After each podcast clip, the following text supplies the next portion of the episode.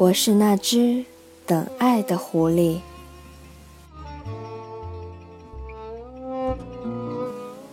你看，看到那边的麦田了吗？我不吃面包，麦子对我来说一点意义也没有。麦田无法让我产生联想，这实在很可悲。但是你有一头金黄色的头发，如果你驯养我。那该会有多么美好啊！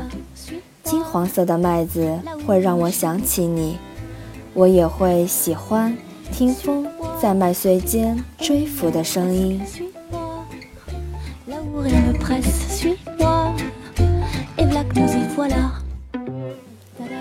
在大学图书馆尘土飞扬的旧书库中，一本古旧薄薄、画满优美插图的小书。法国作家圣艾修伯里著的《小王子》，将我带入了那充满爱与忧伤的世界。就像每个女孩子在看了《泰坦尼克号》后，都希望自己是露丝。我猜她们若读了《小王子》，都会愿意自己是那朵玫瑰。但从最初到现在，我只觉得自己像那只狐狸。小王子遇见狐狸，是他正在哭的时候。小王子因为难过，请狐狸陪他玩，被狐狸拒绝了。我不能跟你玩，狐狸说：“我还没有被驯养。对我而言，你只不过是个小男孩，就像其他千万个小男孩一样。我不需要你，你也同样用不着我。对你来说。”我也不过是只狐狸，就跟其他千万只狐狸一样。然而，如果你驯养我，我们将会彼此需要。对我而言，你将是宇宙间唯一的了；我对你来说，也是世界上唯一的了。驯养，就是建立某种联系。如果你驯养了我。每次我读到狐狸说出这句话的时候，都会感动至鼻子发酸，那种对爱的期待与执着。我经常在认识一个可能成为我的朋友或爱人的人时，脑子里就会浮现这样的句子：如果你驯养了我。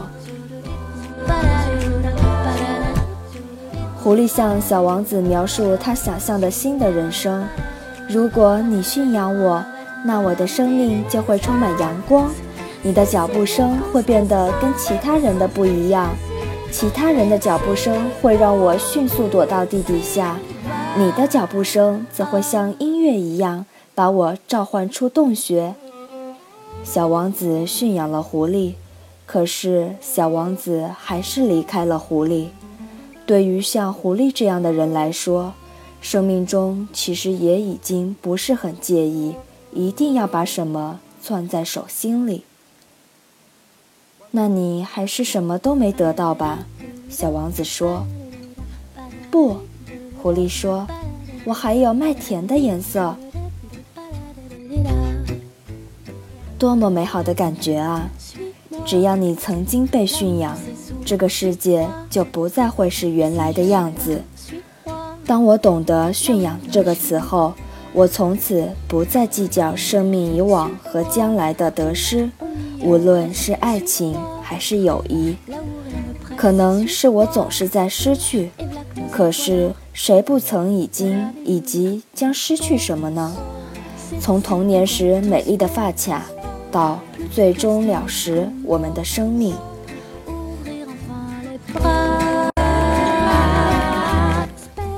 驯养，真不知道这只狐狸从哪里学来的，现在要教会我。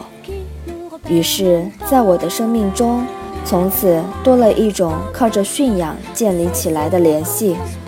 对我，可能是友谊，也可能是爱情，但无论如何，我在去追求的时候会有这样的心态。我相信，到最后，至少。我还能有麦子的颜色。这颜色可能是你们共同读过的一本书，走过的一段路，同一时刻抬起头来看月亮，心灵所感到的激荡，不约而同说出的一句话。生命会被这样的时刻鼓荡着，请你驯养我吧。我知道那是爱的声音，我是那只等爱的狐狸。